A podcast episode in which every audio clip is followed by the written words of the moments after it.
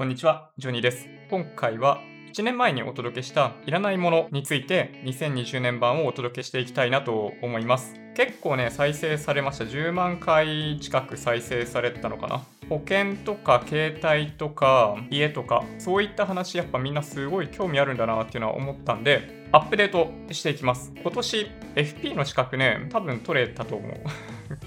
先月試験があったんだけど自己採点した限りだと受かってると思うからそういった知識の部分とあとはその今年になって新型コロナウイルスの関係で在宅勤務が多くなったとかあとは特に携帯周りだと状況がね1年で結構大きく変わったんでその点を中心にアップデートをしていきたいと思います。じゃあ早速1個目から始めたいと思います。いらないもの1つ目。相変わらず携帯から始めていきたいと思うんですけど去年までは MVNO いわゆる格安 SIM が最強だったと僕自身もね思うんですよ。でそれをずっとお勧めしてきました。あれから安倍政権と長く続いてたと思うんですけど功績の一つだと思うんですけど携帯の単キャリアとかに対して結構規制とかをかけに行ったじゃないですか。解約する時のお金の話だったりあとはその契約期間のお話だったり前だったらね2年縛りっていうのが通常あって途中で解約すると1万円ぐらい払わないといけないとかありましたよね。そういうのが今ではなくなったと思います。もともとね去年の段階でもそういうのを回避する方法として MVNO を格安 SIM っていうのをお勧めしたんだけどちょっとね状況変わってきちゃった。MVNO 格安 SIM がいい選択肢とは今言えなくなってきたんでそれについてお話ししていきます。もともとね去年何がその3キャリアがやってることがダメなのかっていうことを言ってたかっていうといわゆる例えば iPhone とか Android 携帯でもいいんだけど端末を販売するときに一括もしくはカップで販売してたんですよ。一括で払うか、24回とか26回に分割して払うっていうのをやってたんだけど、言葉のマジック、見せ方のマジックで、実質0円みたいな販売方法をやってたんですよね。で明細見ると、そんなことにはなっていないっていうことが、まあ、よくわかるんですけど、まあ、解約途中でするときにも分かりますよね。残りの分全部支払わないといけないっていう状態だったんで、あれは実は実質0円っていう風に見せているだけで、普通に端末代を払っていたっていうのが実態でした。それをね、去年は批判してたんだけど、今はね、それね、なくなってきたんですよ。まあ、菅さんもね、すごいそういうところに尽力してくれたっていうのもあったのかもしれないんだけど、そういうのはなくなった代わりに、今何があるかっていうと、例えば半額サポートっていうのがありますね。うん。ま、もともとね、お金高いじゃないですか。基本料とかちょっと高くって、あの MVNO の方が安いっていうのが定番だと思うんですけど、まあ、3キャリアを選んでて、その実質0円みたいなのはなくなったんだけど、半額サポートっていうのがあります。これね、どれぐらいの方が使ってんのかわかんないけど、まあ、ほとんどの人が使ってないことを祈るって感じですね。これね、実態としては、販売って言っても2年に端末返さないといけないんですよ。そうだから、例えば iPhone 今年2年前に買いました。で、今年買い替えます。で、キャリア変更できないんですよ。それでいくと。キャリア変更できない上に、持ってた端末返さないといけない。で、新しい端末また買わないといけないっていう、なんかその無限ループに入ってっちゃうんですよね。で、そのね、半額サポートって、まあ、例えばだけど、9万6000円の端末だった場合、半額24ヶ月で半額で残りの24ヶ月で半額だから前半2年間で4万8000円後半2年間で4万8000円合計9万6000円を払うっていうのが半額サポートの携帯端末代を払うプランになってて残りのね4万8000円分支払わなくてよくなるっていう風に見せてるんですごいお得な気がするんですけどさっきお話ししたように2年間経った時にその25ヶ月目かなんかにその新しいデバイス、新しい端末に切り替えないといけないんですよ。機種変しないといけない。だからもう一回スタート地点に戻らないといけないんですよね。でただ、48ヶ月分のうち半分だけ払えば済むんだとしたらお得なような気がするんですけど、実態はそうじゃなくって、端末をキャリアに返さないといけないんですよ。まあ、だから、さっき言ったように、例えばその iPhone の価格、9万6000円だった時に2年にじゃあいくらで売れますかっていうことなんですよね。これね、実態としてはですよ。例えば、もう皆さん調べてくれればすぐわかると思うんだけど、ソフマップって買い取りサービスやっててすごい便利なんで僕はお勧めしてるんですけど、ソフマップで2年落ちの iPhone の価格調べてみてください。半額にもなってないですね。うん。これが大きいと思います。iPhone とかももちろん人気がある端末だからこそそうなってるっていう側面はあるかもしれないですけど、半額までにはね、2年経っても基本的にはね、ならないんですよ。多くの端末にとって。なので、半額サポートを使うべきではないですね。で、半額サポートってさらに、まあ、これはね、そのキャリアにとって必要な保険なんだと思うんだけど、毎月390円とかだったから支払わないといけないんですよ。で、24ヶ月とかその390円を支払い続けるんで、だいたいね、1万円ぐらい追加で支払うんですよね。これ何にも得になってないですよね。でね、1個ね、コメント来そうな気がするんだけど、結構ボロボロにしちゃうタイプだから、半額サポート使ってる方がお得かもしれない。まあ、もしかしたらそれはあるかもしれない。だけど、これ実際には半額サポート使ってないからわかんないんだけど、半額サポートのページ見ていただくとわかるんですけど、その、査定内容によって、大丈夫だったり大丈夫じゃなかったりするよってことが注意書きで書いてあるんですよ。だから、まあ、例えばね、ガラスが割れているとか、ボコボコになってるみたいな端末の場合、半額サポートに入っていたとしても、その修理代とかそういう部分を機種変するときに払わないといけない可能性がある。ということを考えれば、これってどっちかっていうと半額サポートっていう名前で、なんかユーザーに対してすごい美味しいプランかのように見せかけてるんだけど、実はこれまで通り一括とかカップ分割で購入されている人たちよりもキャリアにとって美味しいプランになってると思います。はい、全く利用する側にとってのお得な制度ではないと僕には思えるので使わない方がいいと思います。はい、もしね、こういうケースで半額サポートを使うとお得になるかもしれないっていうのがあったら、ちょっとね、教えてほしい。うん。一括で買うよりも、その分割で購入するよりもお得なケースがあるんだとしたら僕は知りたいですね。はい。もう一つね、3キャリアを使ってもいいケースがあるっていうのを去年話したんですけど、それはね、えっと、当時存在していたウルトラギガモンスタープラスですね、今ね、多分違う名前になってるかもしれないんだけど、実はね、2019年の10月か11月ぐらいにプランが変更されて、ちょっとね、解約されちゃいましたね。うん。一つはね、もともと期間限定だった本当の意味での使い放題っていうのがなくなったみたいなのもあったりするんだけど、例えばね、僕の場合、利用したいなと思っていたのは、YouTube の使い放題だったんですよ。今でもね、YouTube 使い放題ってことになってるんだけど、今はね、下りだけ、要するに見る方だけなんですよ。で、もともとね、僕が利用したかったのは、発信する方、上り使い放題を利用したかったんで、ウルトラギガモンスタープラス上りももともとはその OK な内容だったんで、まあ、結構それだったら使う価値あるかなと思ったんですよ。外からね、あの YouTube ライブやるとか、外からすごい量のコンテンツをね、YouTube にアップするとか、やる場合だったらいいかもしれないなって思ったんだけど、そこはね、ちゃんとね、修正されたんですよ。調べたところ、ソフトバンクのそういった使い放題のプラン、YouTube のところを見ていくと、あくまで見るときだけっていう風に書いてありましたね。すごい残念なんですけど。というのも、あの、一つアップデートとしてありますね。だからこれもね、結局だから3キャリアを利用した方がいいっていうケースがまた一つ減った感じ。うん。ね、だとしたら、そう、去年話してたように、あの、MVN を、その格安 SIM 使っときゃいいのかって言われると、まあ、実はね、そんなことないっていうのが今回の結論なんですよ。何かっていうと、まあ、以前から最近、最近別の動画でも話してたかもしれないんだけど、MVNO 格安 SIM がお得だったという時代は、とね、すでに終わっちゃったかもしれないですね。で、代表格だった例えばその楽天モバイルとか IIJ、今でもね、IIJ やってるけど、楽天モバイルは MVNO から MNO っていう、その、いわゆるそのドコモ、ソフトバンク、au と同じ事業体に切り替わっていて、その MVNO としてシェアをどんどん大きくしているような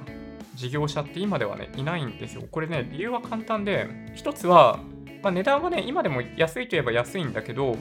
品質がね、めちゃめちゃ悪いんですよ。使った方はわかると思うんですけど、最初の頃はね、空いてて早かったんですよ。だけど、利用する人が増えれば増えるほど、その細い線を多くの人で利用するっていうのがあって、朝の通勤時間帯とか、お昼のランチの時間とかになると、めちゃめちゃ遅いっていうね、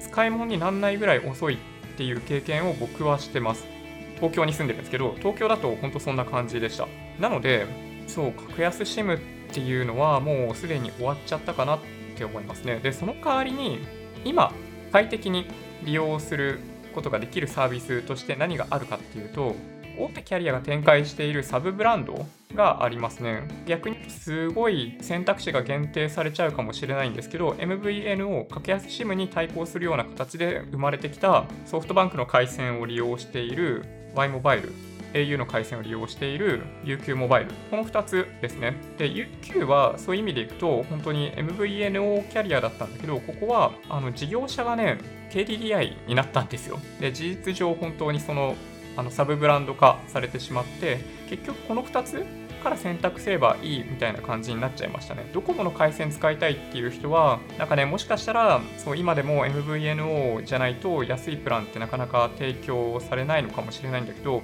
au の回線でもいい、ソフトバンクの回線でもいいんだったら、UQ モバイル、Y モバイル、この選択肢だと思います。実際にね、僕 UQ 使ってるんですけど、毎月ね、2140円かな。データ通信量が 3GB、通話し放題とかそういうの全くないようなやつで、まあ僕電話しないんでそれでいいんですけど、っていうプランで使ってて、まあ、最近在宅だからその3ギガすら使うことないんだけど、いや、すごい快適ですよ。在宅始まる前に関しても、大体ね、通信速度が、えっと、まあ、速い時はね、何十メガ BPS ぐらい出ますね。うん。これはね、大手キャリアと全く変わんない水準です。で、これね、Y モバイルに関しても、あの、同じぐらいらしいんですよ。オンライン上で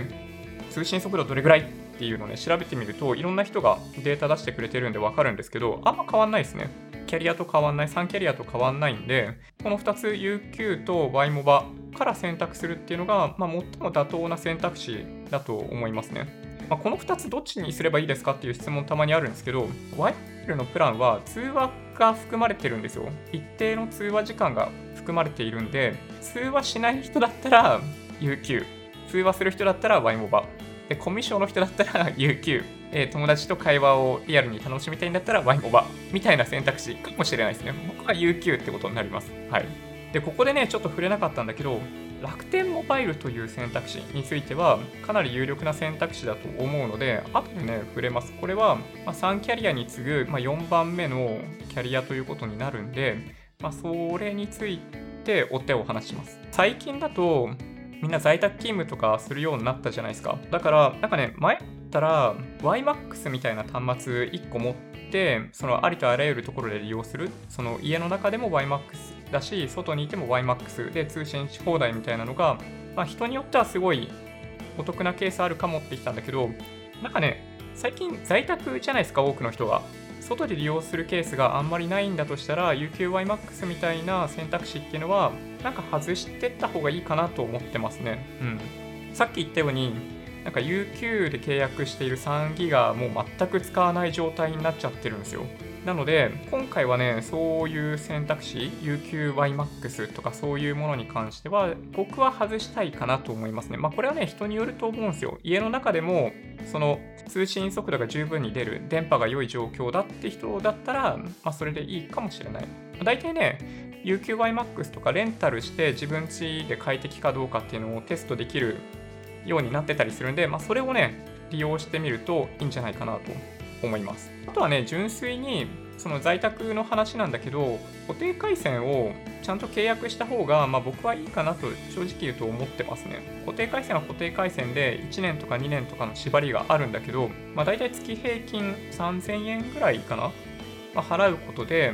その通信速度が大体その100メガとか、100メガ単位とかで出たりとかもするんで、まあ、個人的にはあの、まあ、代表的なサービスはあの光コラボって言われるようなやつなんですけど NTT 東日本だと光コラボっていう名称でサービスが展開されてるんですけど、まあ、そういったものを利用して家からは会社につなぐとか、まあ、Netflix とか YouTube とか見るっていうのが一番いいかなって思いますね。でさっき取り上げ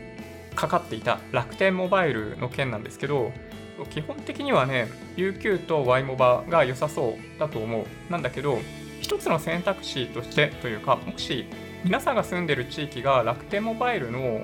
そのエリア内だとしたら、楽天モバイルがもしかしたら一番いい選択肢になるかもしれない。これね、難しい話なんだけど、格安 SIM としての楽天モバイルは結局そのドコモとか au の回線借りてただけなんで、通信速度めっちゃ遅くって、なんかひでえなと思ってたんだけど、その自社の回線を用意した楽天モバイルは電波が入る限りめちゃめちゃ快適なんですよ。上りも下りも本当に電波さえ入ってれば、ほんと速くって、数十メガ BPS ぐらいは出てるんですよね。もっと出てる人は出てるらしくって、ま、それを考えると、楽天モバイルいいと思いますよ。なので、電波が入る地域に住んでるかどうか、ちょっとね、調べてみてください。でもし、電波が入るところだったら、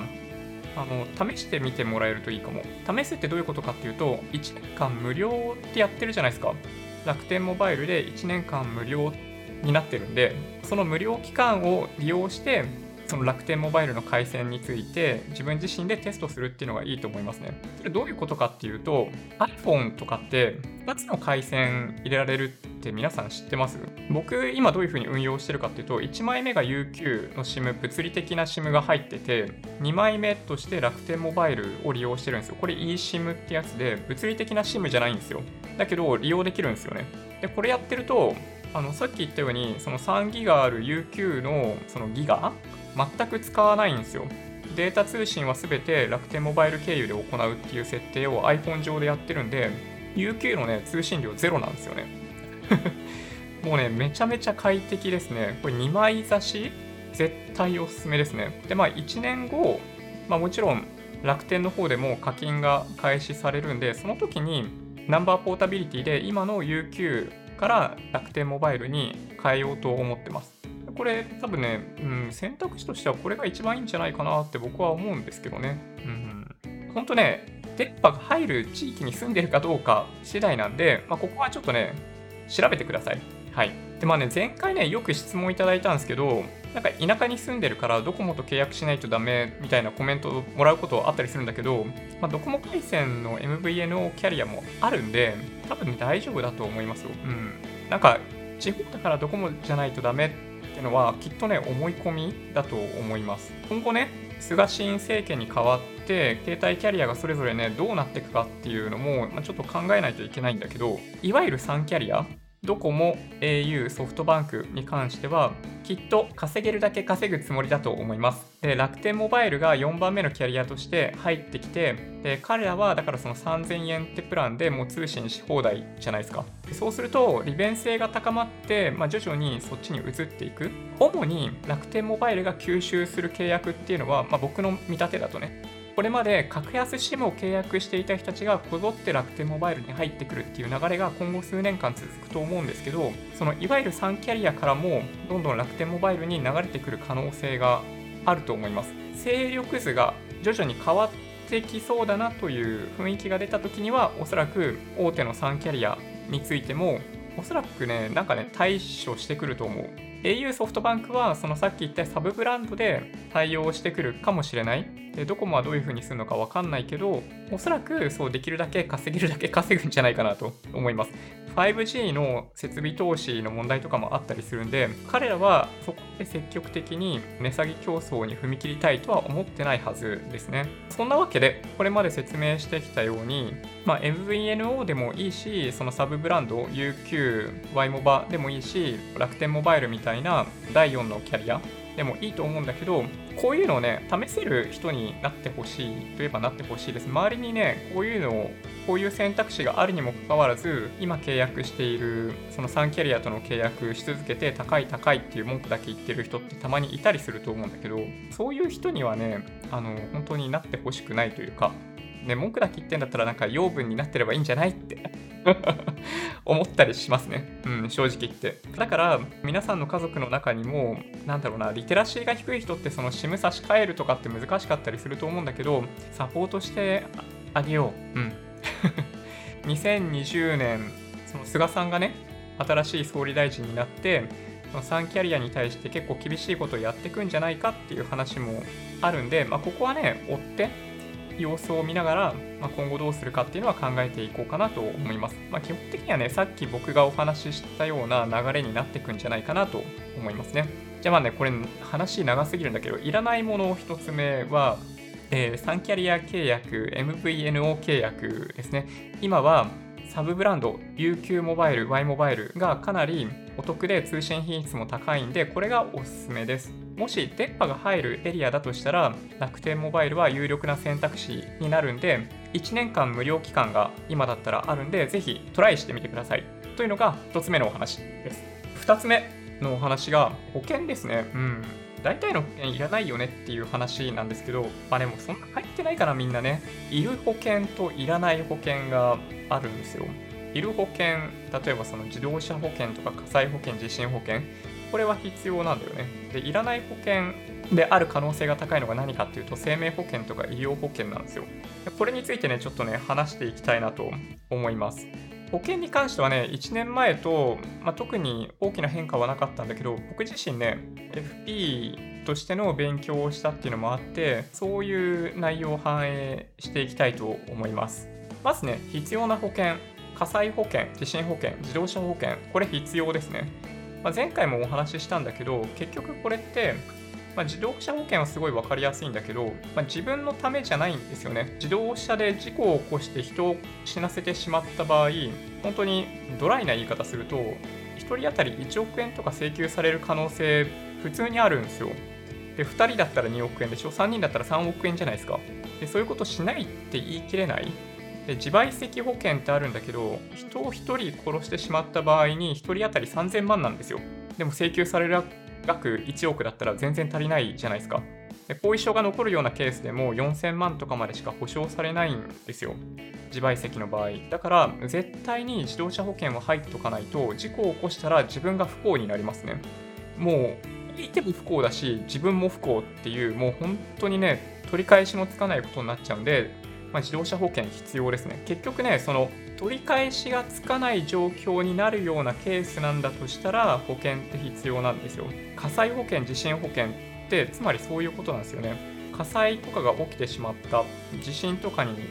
よって家がボロボロになってしまったっていうことによって自分自身の家計が崩壊してしまうっていう可能性があるんですよね。家建てたばっかりとかそういうのもそうなんだけどなので火災保険地震保険は必要なんですよちなみにねこれよく勘違いされてるケースあるんだけど、自分のところで火事を起こします。まあ、起こさない方がいいんだけど、起こしてしまって、隣の家まで燃やしちゃった場合ってあるじゃないですか。これ、隣の家の燃えた分を保証する必要っていうのは、実はないですね。うん。これはね、法律にもしっかり書いてあって、ちょっとね、名前忘れたけど、疾費法とかなんかそんな感じだったかな。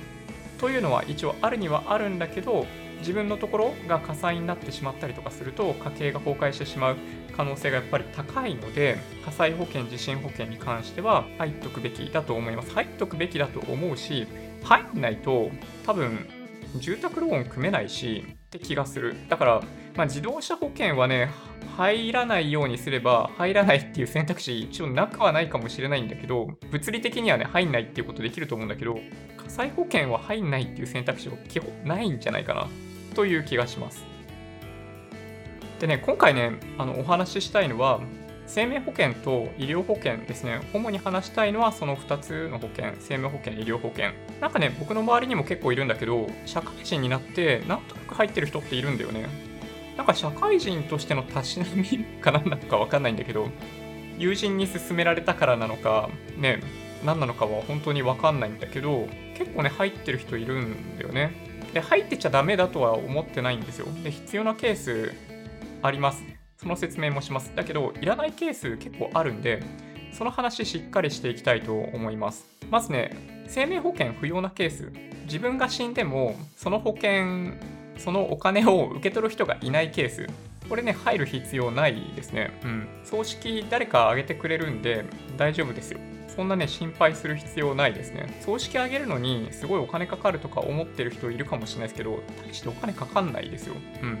なので、自分が死んだことによってそのお金を受け取るような人がいないんだったらいらないですね。例えば、パートナー、さんだったり、え、旦那さんだったりとかね、子供だったり、そういう人がいないケースだったら、生命保険は、うん、本当いらないんじゃないかなと思いますね。うん。もう一つは、そういう人たちがいてもいらないケースがあって、生命保険ってね、大体1000万受け取るとか、そんな設定にしてる人が多いんじゃないかなという気がするんだけど、自分自身で貯蓄として1000万とか持っているようだったら、生命保険多分ね、いらないと僕は思います。十分なあの資産、貯蓄だったり、なんかま有価証券、株とか、なんか投資信託とかでもいいんだけど、流動性が高い、なんかそういうものを持ってるんだとしたら、十分な資産ね、持ってるんだとしたら、不要だと思いますね。保険に入らないでいいんだったら、入る必要ないですね。後でも説明しますけど、保険って基本的に万が一の場合に備えて、万が一自分の家計がおかしくなってしまう、崩壊してしまうことに備えて入るものなので、十分に自分が死んでも家族を養っていけるようなケースであれば入る必要はないというふうに僕はお話ししてます。逆に言うと生命保険っていうかまあ定期保険が必要なケースをお話ししておくと今の話の真逆ですね。自分が死んだら困るケースですね。うん、例えば自分が結婚してて自分の収入で生活をしている奥さんがいる場合子供がいる場合十分な貯蓄とか資産がない場合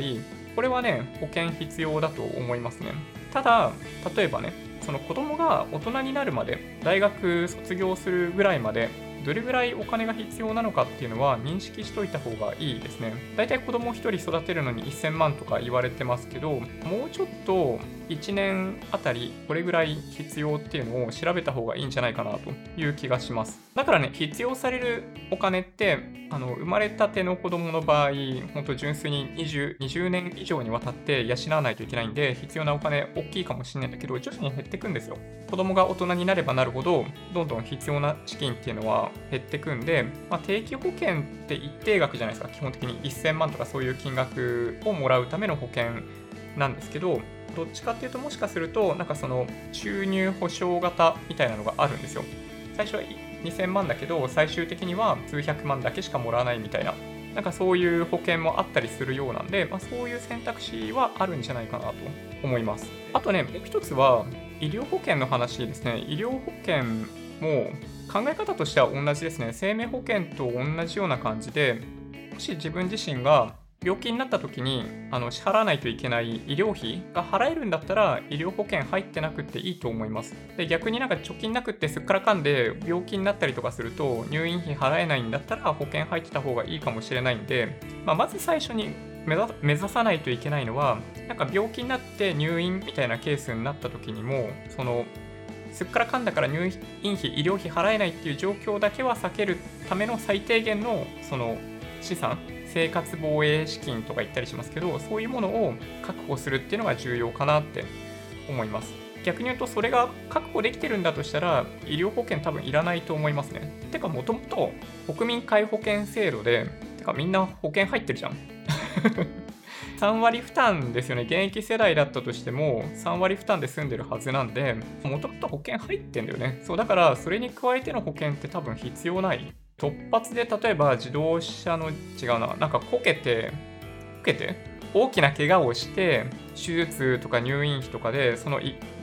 発でねあの30万とかかかっちゃうっていうケースあると思うんですよ。もしかしたら骨折して手術して治すための手術してとかやってると入院費手術代とか込めると含めると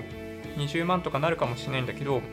おおよそね10万円を超えるような水準に関しては高額療養費制度っていうのがあってお金かかってくるんですよ。というのもあります。で、さらに、1年間を通じて医療費10万円超えている分に関しては、医療費控除というあの税制が、税金の制度があって、まあ、所得控除を受けることができるんですよ。というのもあるので、基本的には今お話しした3つ、国民皆保険制度あるでしょ？高額療養費制度あるでしょ？この医療費控除っていうのも受けることができるんで、医療保険が必要なケースって、まあ、本当にあの貯金全くないみたいなケースだけになってくるかなと思います、正直言って。うん。なんかね、それでね、たまにご質問いただくんですけど、なんかがん保険とか、なんか先端医療がどうこうとかって、まあ、あるといえばある。でもちろん可能性としてはゼロではないんだけど、まあ、どこまでカバーするかなんですよ。で本当にすごいちっちゃい可能性のところまでカバーしてあの保険で何とかしたいんだと思ってんだったらそういう保険にお金払えばいいと思います。だけどやっぱね合理的に考えてもうほぼ100%カバーできるような商品って、まあ、そもそもないしあのそのカバレッジねその先端医療とかも含めて保険適用される範囲を広げれば広げるほど金額もどんどん高くなっていっちゃったりっていうのがあることを考えればあんまりね、合理的だとは思えないですね。ちょっとね、後で実際、保険の仕組みがどうなってるかっていうお話します。なんか医療保険だと若干分かりにくいかもしれないんですけど、そのいろんな病気になるとかそういうケースがあるんで分かりにくいかもしれないですけど、保険の制度、仕組みについてお話しします。それを聞くと、入らなくっていいと思えるかもしれないですね。中身について知ると、なんかよりあの冷静に入るか入らないかっていうのを判断できるんじゃないかなという気がします。で、そのね、保険そのものの仕組みの話に行く前に、え貯蓄型の保険の話もしとこうと思います。就寝保険とか養老保険とか、まあ、そういった類のものなんですけど、これはね、多分ね、いらないと思います。そう。ざっくり全部いらないと思いますね。貯蓄型のものに関しては。入る価値がある保険として言えそうなのは、掛け捨ての保険ですね。さっき言ったようなその医療保険にしても、生命保険とかにしてもそうなんだけど、掛け捨てですね。うん。掛け捨てじゃない保険はいらないと思います。別に入ってもいいんだけど、なんか経済合理性から考えたら、うん、多分やめた方がいいんじゃないかなってとこですね。その説明をざっくりしますね。まあ、そもそもね、商品が分かりにくいっていうのが1つ目の理由ですね。その就寝保険とかだったりすると、生命保険プラス貯蓄みたいな感じになっていて、まあ、月額の費用が高くって、なんだろうな、掛け捨て部分プラス貯蓄部分みたいな感じで、まあ、すんごいこの差が大きいんだけど、これを払っていく感じになるんですよ。で最終的に必ずお金もらえるみたいなところがあったりとかするんで、まあ、それでなんかお得のような気がするかもしれないんですけど実際に中身としては、まあ、今お話ししたようになんかそのいわゆるその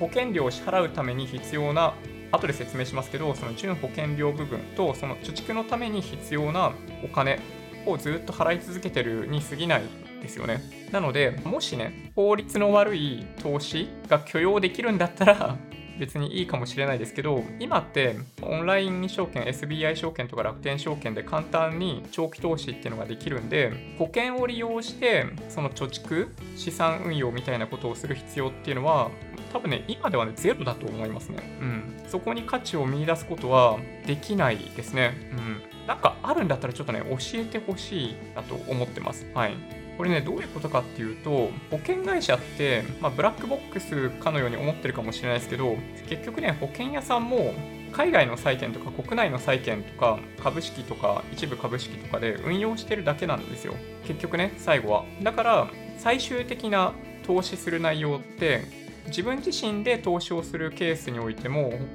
そういう保険屋さんに貯蓄型の商品を通じて投資してもらうケースでも最終的に投資される商品って、まあ、あんまり変わんないといえば変わんないんですよね。で逆にその保険屋さんが間に入ってることでそのさっ引かれてるんですよマージンをね。なので経済合理性からいくとあんま良くないよって話ですね。まあ、もし可能であればやっぱね証券会社を通じて自分自身で投資した方がいいと思います。はい。でさらにね、付け加えると、保険屋さんのそういう商品って大体、まあ、元本保証がないのは、証券口座を通じての投資もそうだから、ある種そうなんだけど、流動性が低かったりする。あの何かっていうと、解約したいって言ってもすぐに解約できなかったりとか、まあ、あとは、まあ、元本保証の、ね、レベルがね、結構きついんだよね。うん。結構下回るケース多いと思います。なので、うん、メリットないんじゃないかなって思いますけどね、利回り低い、流動性低い、元本保証ない、なんかそんな貯蓄型の保険に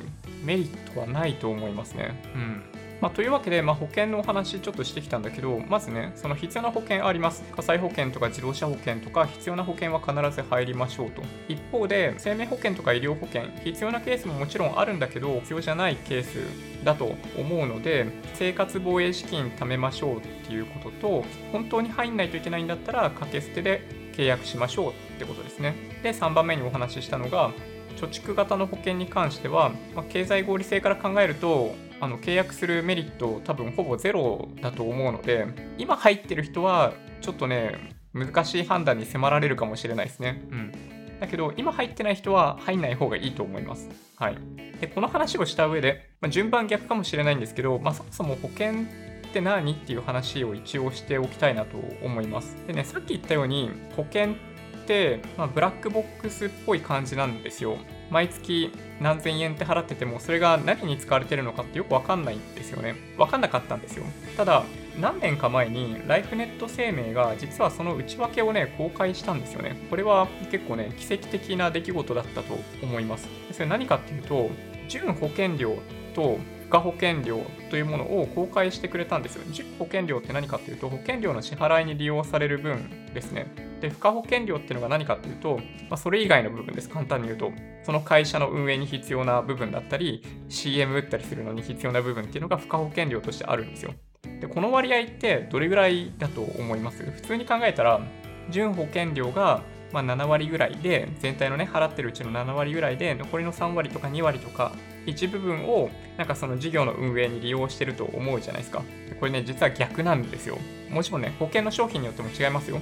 違うんだけど、例えば生命保険とかだったりすると、純保険料は半分くらいで、残りの半分は全部付加保険料だったりするんですよね。で、これがね、実態なんですよ。で、オンラインの保険屋さんは、だいぶその純保険料の割合が大きいということに一応なってるので対面窓口持ってるような保険屋さんっていうのはできるだけ使わない方が、まあ、そういう意味ではいいかなという気はします。そんな気はします。ちょっとね話を付加保険料の方に定めていってしまうとさっき言ったように CM 要するにプロモーションのために必要なお金とかその事業を継続するために必要なお金っていうのが、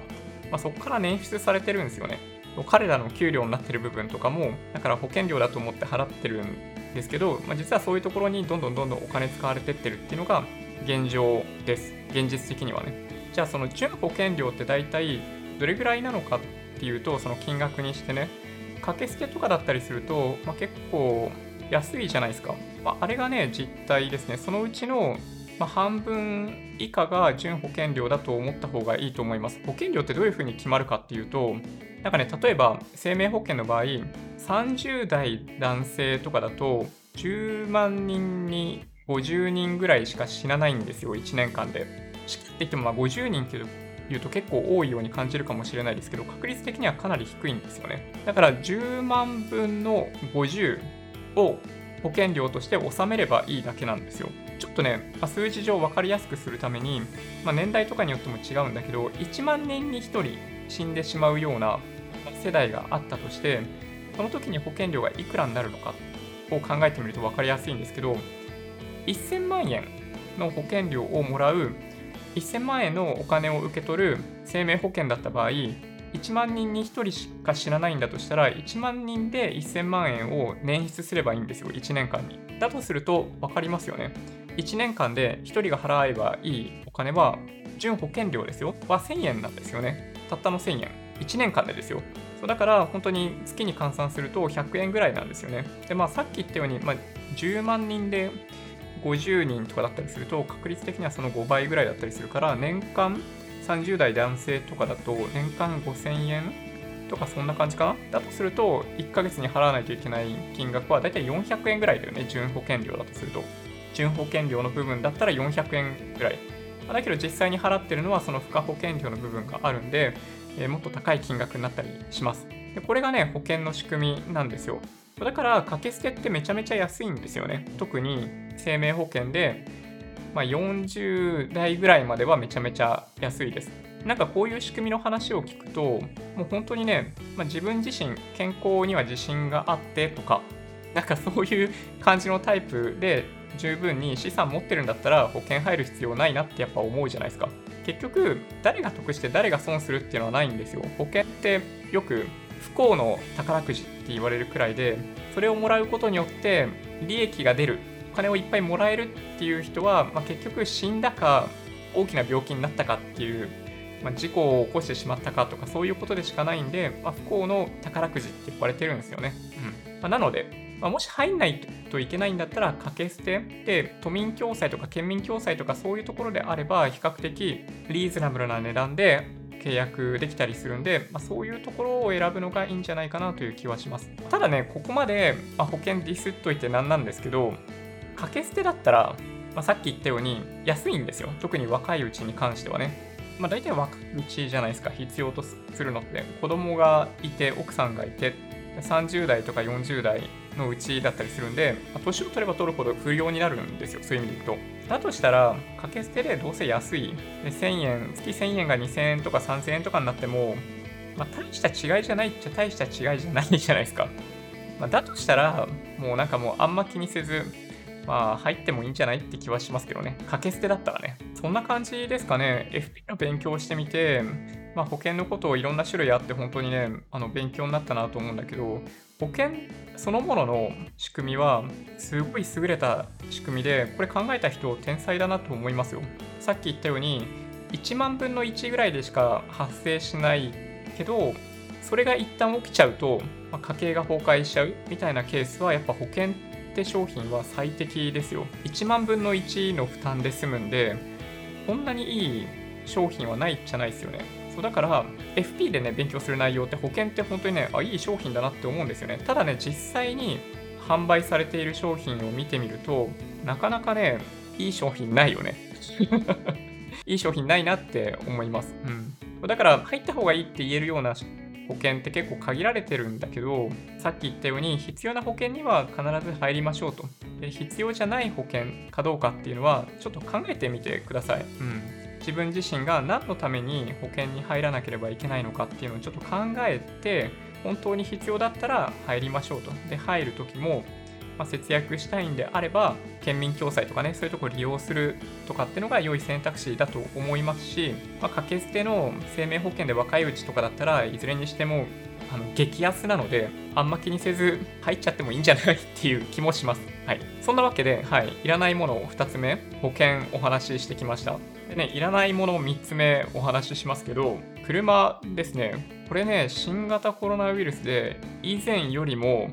さらにいらなくなった気がしますね。うん。外出しないでしょ？だって、ほとんどの人はしない？しないといけないまあ、子供がいたりとかね、そういうのはあるかもしれないんだけど、外出するケース減ったんで、以前にも増して、なんか車って必要じゃなくなってきてるんじゃないかなっていう気もしなくもないですけど、ちょっとお話ししていきたいと思います。なんかね、僕今40なんですけど、なんかね、20世紀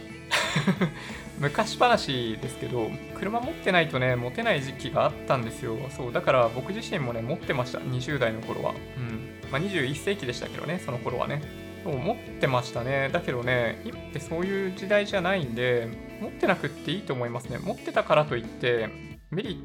ットはほとんどなくって、経済的な負担大きいんで、まあ、車持たなくってもいいんだったら、持たない方がいいかなって素直に思いますね。今ならね。うん大体ね、毎月車持ってると、まあ、ガソリン代とか駐車場代とかもそうだけど、さっき出てきたような自動車保険でしょ？で、あとは、まあ、車検のたんびに2年に1回、まあ、税金、あの、重量税とか納めないといけなかったりっていうのもあって、まあ、そういうコストもあるでしょ。もちろんその車体本体の値段とかもあったりするんで、1ヶ月に換算すると、やっぱね、数万円とかかかってると思うんですよ。安くても、きっとね。まあ、5年、6年乗るとかそんな感じだったとしても、まあ、それぐらいかかるんじゃないかなという気がするんですよね。本当にね、必要なケースあると思いますよ。あの僕今東京に住んでるから、この車の必要性って、まあ、本当感じることないんですけど、車がね、ないとなかなか生活できない地域というのもあるのは事実なんで、そういうところでは経済的にも車持ってる方がいいっていうことになると思います。だから、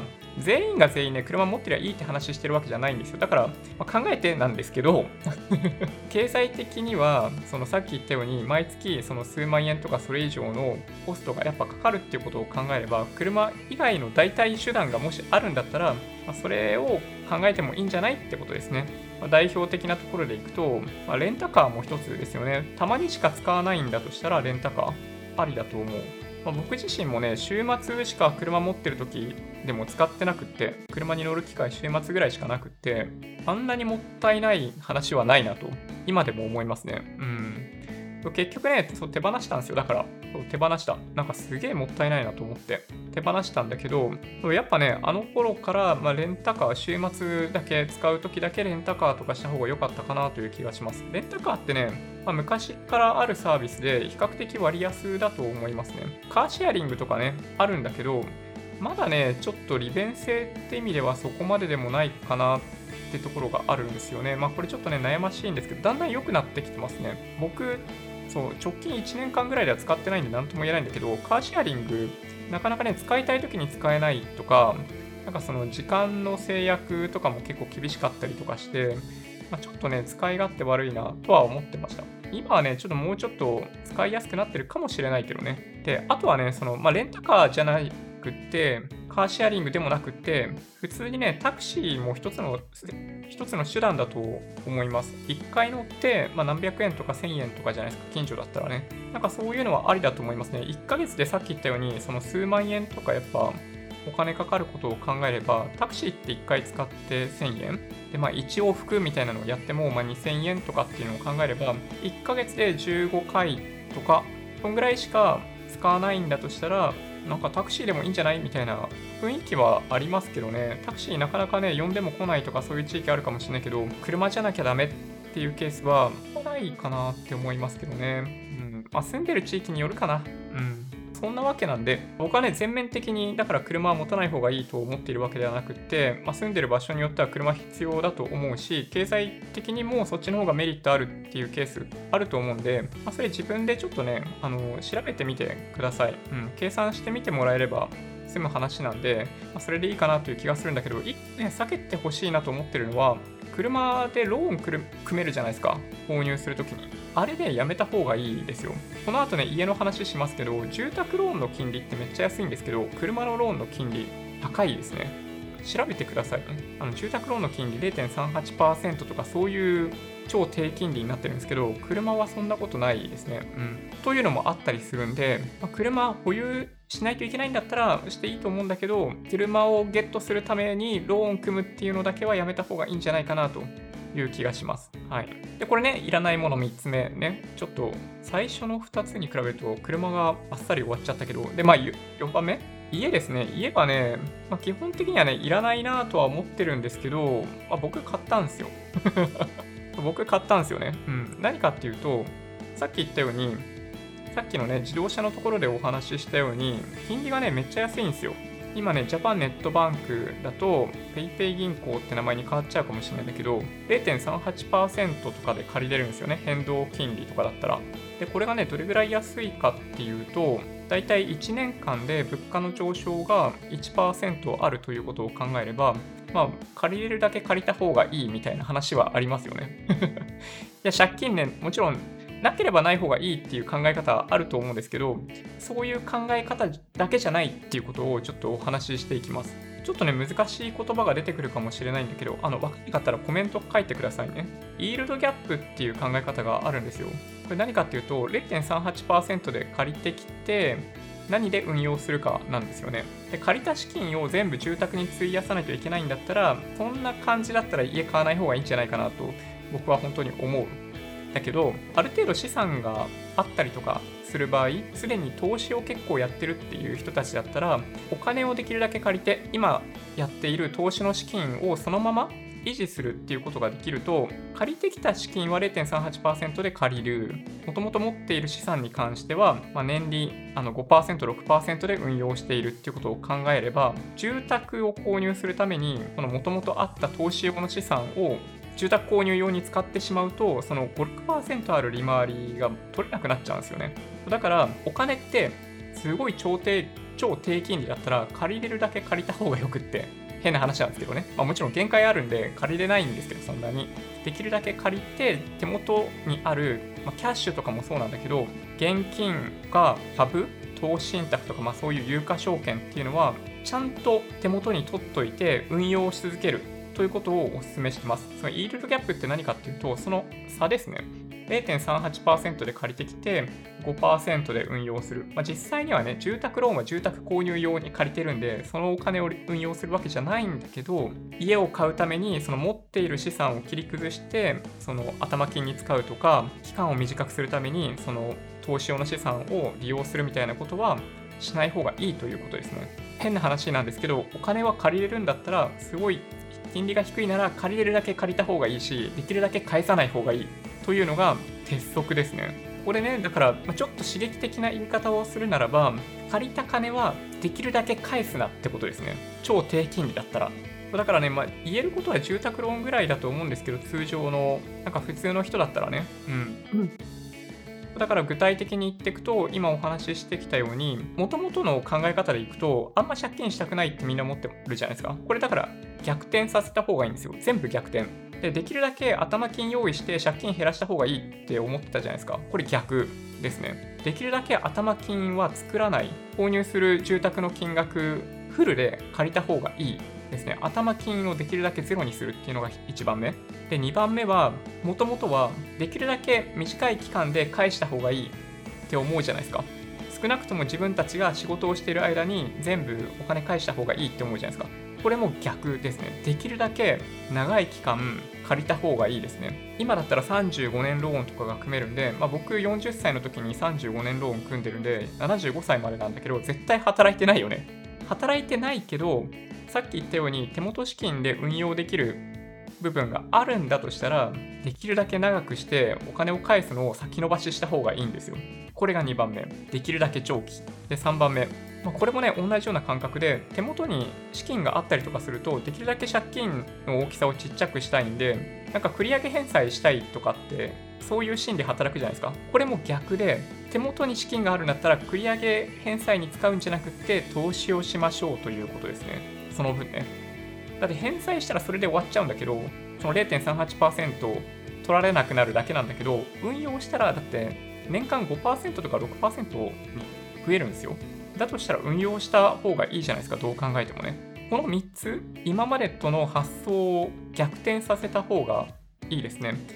できるだけ借金をしない方がいいという発想を逆転して、頭金はできるだけ用意しない。できるだけ長期間借りる。できるだけ振り上げ返済しないというのを意識してもらえるといいと思います。これあくまで低金利が前提ですよ。もちろんね。うん。それ注意してくださいね。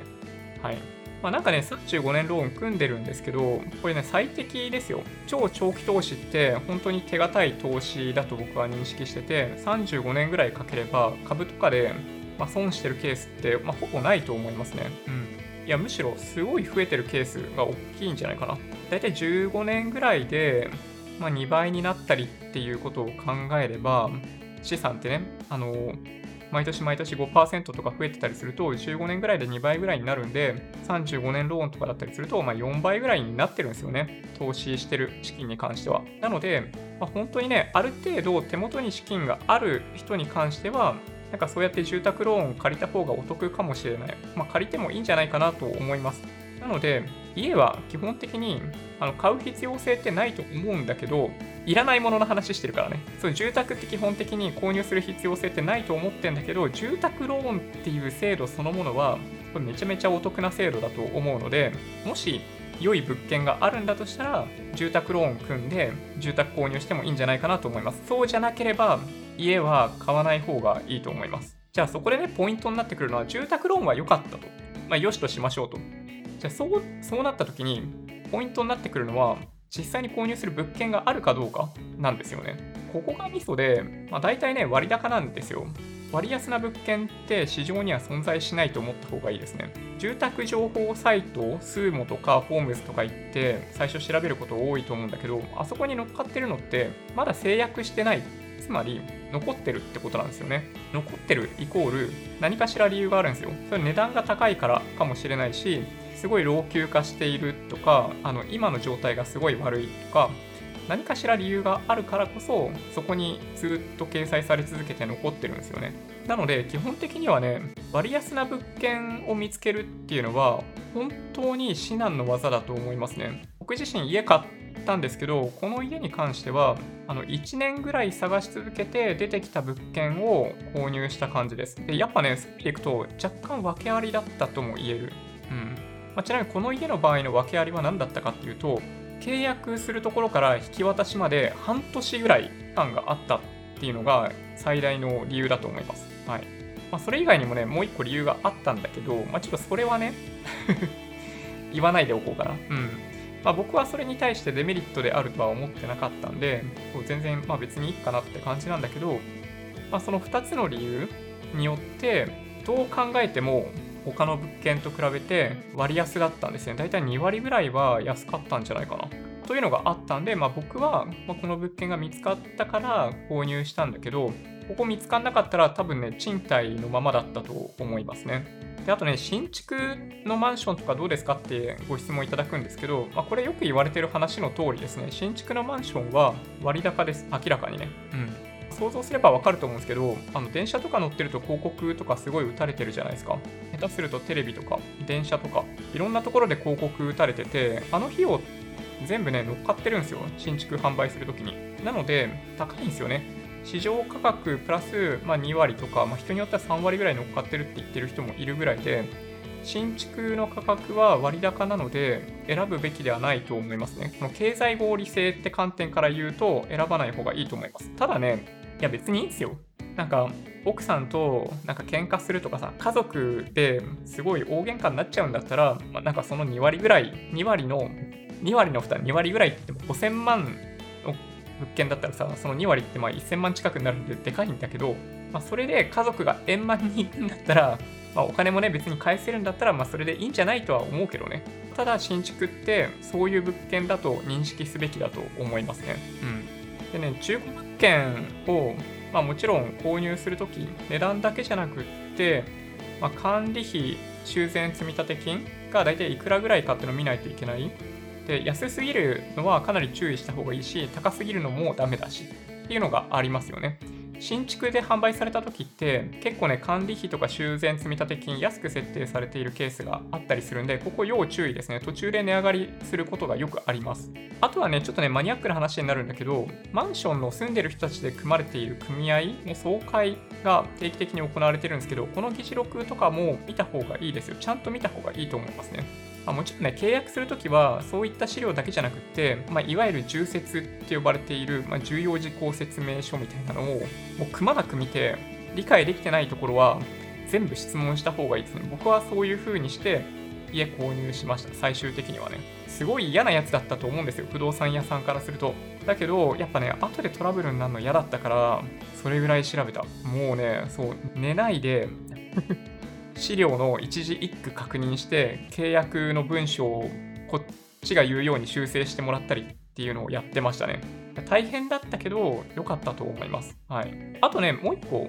そうさっきね、あの安い物件はないですっていう話したんだけど、もう一個安い物件が存在しない理由が一つあって、不動産屋さんがね、安いって認識した場合、何するかっていうと、彼らはね、自分自身で買い上げたりするんですよ。買い上げて、リノベーションとかやって付加価値つけて高い値段で売り出すっていうことをやるんですよね自分たちが自信があるんだったら不動産屋さんって割安な物件買って自前で売るっていうことをやるんですよ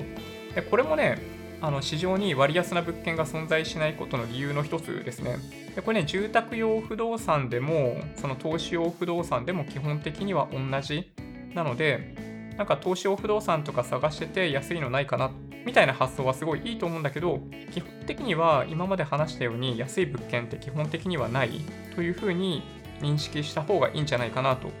思いますね。基本的にはね。うん。まあ、今までね、そう説明してきたように、だから、まあ、ほとんどね、家を買わなきゃいけないという理由ってないんだけど、本当に、まあ、自分のライフスタイル的に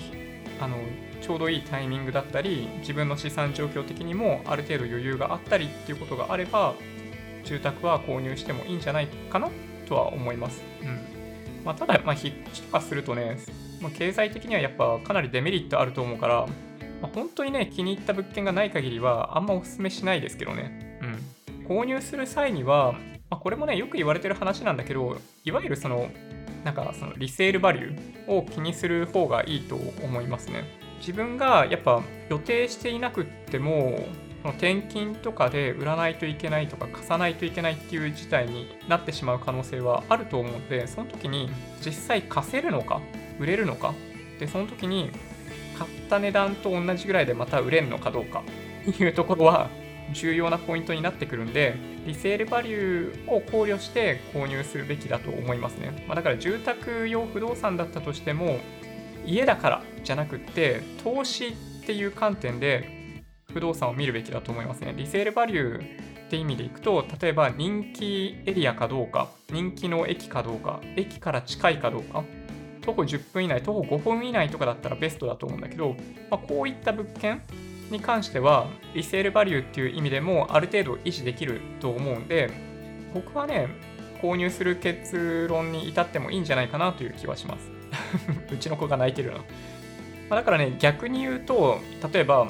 あんまり人気がない駅とか郊外とか駅から離れてる20分以上離れてるバス使わないといけないとかっていう地域になればなるほど、まあ、リセールバリューが下がりやすい傾向にあると思うんで、まあ、購入しちゃいけないってわけじゃないんだけどそういう物件だと認識しておくべきだと思いますだからまあ基本的にはねそういう条件であればあるほど賃貸の方がいいんじゃないかなって思いますけどねうん1個ね、お話ししておくと、まあ、不動産屋さんって、あくまで不動産屋さんなんですよ。なんかね、すごい自分たちの生活のサポートをしてくれているというか、僕たちの人生をすごい考えてくれてるような風に見えるかもしれないんだけど、基本的にはね、契約取りたいんですよ。当たり前なんだけどね、当たり前警察が出動する事態になりそうだけど、彼らは契約取りたいだけなんですよ。手数料で3%ぐらい取れるんで、それで稼いでるんですよね。で、彼らがする質問って、まあ、だから、まあ、最近はそんなね、ダイレクトに質問してくる人少ないかもしれないけど、なんか予算に合ってますかと。とか、今払ってる物件と比べてどうですか？賃貸の物件と比べて高いですか？安いですか？とか、あとはどういう理由であの家探してるんですか？これ全部ね、契約取るためなんで、基本的には。だから、まあ、そういう風に見るべきだと思いますよ。まあ、分かってるよね。うん。あとね、賃貸と持ち家まあこれね、大戦争になるんですよ、いつもの話なんですけど。だけど、まあ、これね、繰り返しお話ししてるんですけど、どっちが必ずお得というケースはないですと。うん。総論として、引っ越しがあるかどうかとか、そのどういう地域に住まないといけないのかとか、その人のライフスタイルがどうなのかとかによって、賃貸がいいのか、持ち家がいいのかっていうのは、本当にね、変わってきちゃうんですよね。だから、基本的には、その1箇所に定住して安定して収入を得ることができるんだったらもちろん経済的には持ち家の方がお得になるケースが高い持ち家の方が経済的にメリットがあることが多いと思うんだけどそういう場合はねだけどそうじゃなかったら賃貸の方がメリットあるケースが多いんじゃないかなと思います。はいまあ、一番大きなポイントはだからね2つですよ。うん、その十分に投資し続けるだけの資産をその時点で持ってるかっていうこととそのある程度、まあ、適正価格またはちょっと割安だなと思えるような物件が見つけられるかどうかこの2点ですね、ま、3番目に挙げるとしたらその自分のライフスタイルに合ってるかどうかですね、まあ、ただこれってもう分かんないでしょみんなね。1年後2年 ,2 年後自分が何してるかってみんな想像できないと思うんで少なくとも見えてる範囲に関してはそこに住み続ける予定があるんだったら別に買ってもいいかもでこの条件が合わないんだったら まあ、僕は賃貸の方がいいと思いますよっていうことですね。はい。これまでね、1個目、まあ、キャリアの携帯とか MVMO じゃなくて、サブブランドになってきたよっていう携帯のお話が1つ目。で、2つ目が保険だよね。入るんだったら掛け捨てにしましょうねっていうのが2つ目の話。で、3つ目が車のお話。まあ、地方だったら、あの東京に住んでるとね、あんま欲しいって思わないんだけど、地域によって必要だよね。で、4番目、家だよね。うん。まあ、これ今ちょっと話したばっかなんで、中身についてはお話ししないけど、まあ、ほとんどの人にとっては賃貸の方が経済的にメリットありそうな感じがします。うんまあ、計算とかもやってたりするんで、僕過去の動画でね、もし興味がある方がいれば見てもらえると嬉しいかも。で、あとね、3つぐらいいきます。まずね、テレビ。テレビいらなくない？在宅勤務始めて改めて思ったよ。うん。テレビ見ないね。何見てるかっていうとね、YouTube、Netflix、 DAZN かな。まあ、あとはね、Apple TV 見ることってたまにあるけど、基本的にはこれだけかな。他全然見ないね。見たいとも思わない。そう、だから、テレビね、いらない時代になってると思うね。もともとね、そういう風にテレビ見たいっていうニーズがないっていうのもあるんだけど、需要がないっていうのもあるんだけど、テレビ持ってるとさ、めんどくさいことが1個あるじゃないですか。受信契約がどうこうとかね。そうああいうのから解放されたくないですか？まあ、というのは一つ大きな理由としてあるよね。うん。だからね、最近ね、モニターと、まあ、あとはパソコンだけとかね、最近はモニ、まあそうだね、モニターで十分って人多いんじゃないかな。パソコン用モニターだけあればそれでいいです。若い世代とは本当ね、多いんじゃないかなって思いますね。意外とね、そう、テレビ見てる世代もいるかもしれないけど、少なくともね、僕の周りでは見てる人ほんと少ないかな。まあなんかね、巷でね、半沢直樹っていう言葉がめっちゃ出てきてるんで あんぐらい言われると確かに気になるよ。うん気になるけど、そう、なんか見てないですね。はい。テレビ。いらないと思います、テレビって話ですね。うん。本体よりもね、その、なんちゃらとの契約ってのがうざいよね、ちょっとね。はい。テレビの次に上げたいのは、そう、通勤時間。これ前回も上げたんだけど、そう、通勤時間ね、ない方がいいですよね。新型コロナウイルスで在宅勤務やり始めて、通勤がそもそもないって人いるかもしれないから、まあ、それはね、それで良かったねって感じだよね。うん。通勤ないとストレスすごい少なくない？やってみて思うよね。僕ね、前に大宮に住んでて、埼玉県の大宮の1個手前の北与野の近くに住んでたんですよ。すごい具体的に言うとね。通勤に1時間半とかかけてた頃って本当に苦痛で貧血になることとかもあって貧血ってね辛いんだよね。なんか視野がね狭くなってくるんですよ。周りが暗くなってきたりとかしてで気持ち悪くなるしお腹もちょっと緩くなってきてトイレにも行きたくなる。ほんとね座り込んじゃうんですよ。たまに電車の中で見るでしょ？あれ。そうそういうことがあのね年に1回ぐらい起きるんですよ。あれがね、辛かったんだよね。で、やっぱね、都心に引っ越してからは、そういうことがね、一度も起きてない。でね、電車乗って会社行かないといけないんだけど、徒歩で行けるような場所に住んでたわけじゃないから、結局電車乗らないといけなかったんだけど、あの、常に反対方向だったんですよ。ラッシュとね、通勤ラッシュと反対方向だったから、いや、ほんとね、良かったですよ。通勤時間はね、あのその時間も勉強してるからそれでいいっていう方もいれいるから、まあ、それはそれでいいんだけど、負担がすごいですね。一回解放されてね、分かりましたよ。通勤の時に自分自身にかかってたその精神的肉体的な負担ってやっぱねすげえ大きかったんだなって思いますねすごいね解放されたら楽になりますはいなので都心都心っていうかあのお仕事しているされているなんかその勤務地の近くに住むことを、まあ、僕はお勧めしますね今は別にそうしなくっても電車乗らないんだったらそれでいいかもしれないけどやっぱねそう通勤時間ってやっぱ無駄かなって思いますねはいあとはねもう一個なんかそのまあ引っ越しって意味でいくとやっぱね、人生変えたいと思ったら、ちょっと宗教がかってる言い方ですごい申し訳ないんだけど、そのやり方ってやっぱ2つしかないと思ってて、1個は転職ですよ。仕事を変えるということ。で、2つ目は引っ越し。これ分かりやすく言うとね。うん。だと思うから、僕はね、引っ越しっていいと思いますよ。うん。もしなんかね、人生もやもやしてて何か変えたいと思ってて、まあ、ただ仕事そのものにはすごい満足してるんだとしたら、それはキープしておいて引っ越しするっていうのは僕はいいと思いますけどね。まあ、僕はね、大都会に住むの好きなんで そういう選択肢もね、ありだと思います。はい。広さじゃないですね。前すごい広いところに住んでて、都心に移った時には、そう前の家のだから広さ的にはね、3分の1ぐらいになっちゃったんだけど、満足度としては、3分の1の広さだけど、満足度は3倍以上だったと思うかな。で、これね、最後の1個なんだけど、前回もちょっと言ったんだけど、無駄な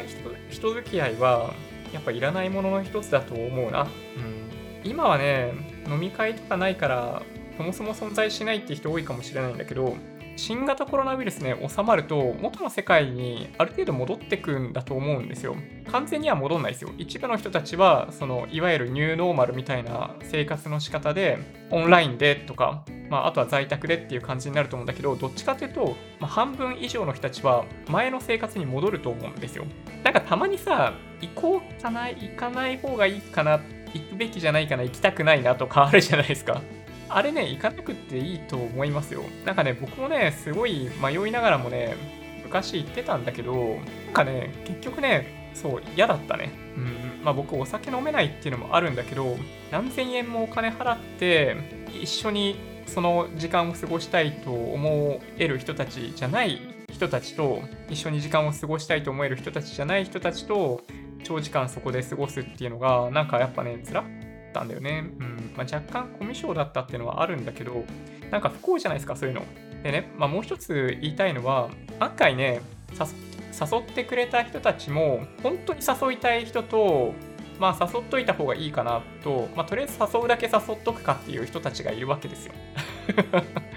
すごい変な話なんだけど。だから、いいんですよ。うん。行かないなら行かないで、全然いい。なんとなくちょっと誘ってみたっていう感じのケースもあるんで、気にしない方がいいですね。欠席したりとか二次会行かなかったりとかってだからなんか引け目に感じる必要性は本当になくってそもそもね二次会誰が行ったか行ってないかなんてあの酔っ払ってる人たちの中で覚えてる人とかいないから。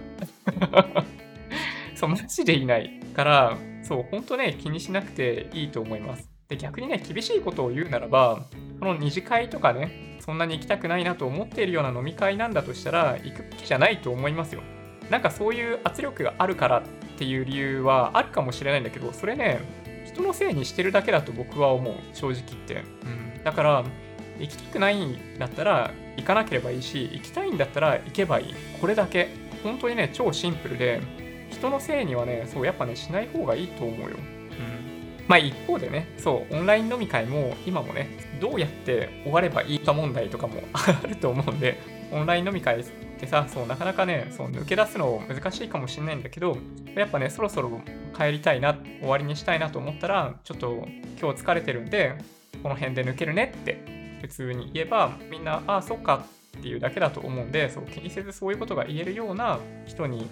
なれるといいなってまあ、思いますね。まあ僕もそういうの苦手なんだけどね。はい。というわけで、ちょっとね、長時間になっちゃったな。どうしよう。もしかしたらね、動画何本かに分けるかもしれないんだけど、いらないものについてお話ししてきました。いらないものを話しつつ、いるケースも話してたんでね、ちょっと長時間になっちゃったんだけど、2019年にかなり再生されたいらないもの動画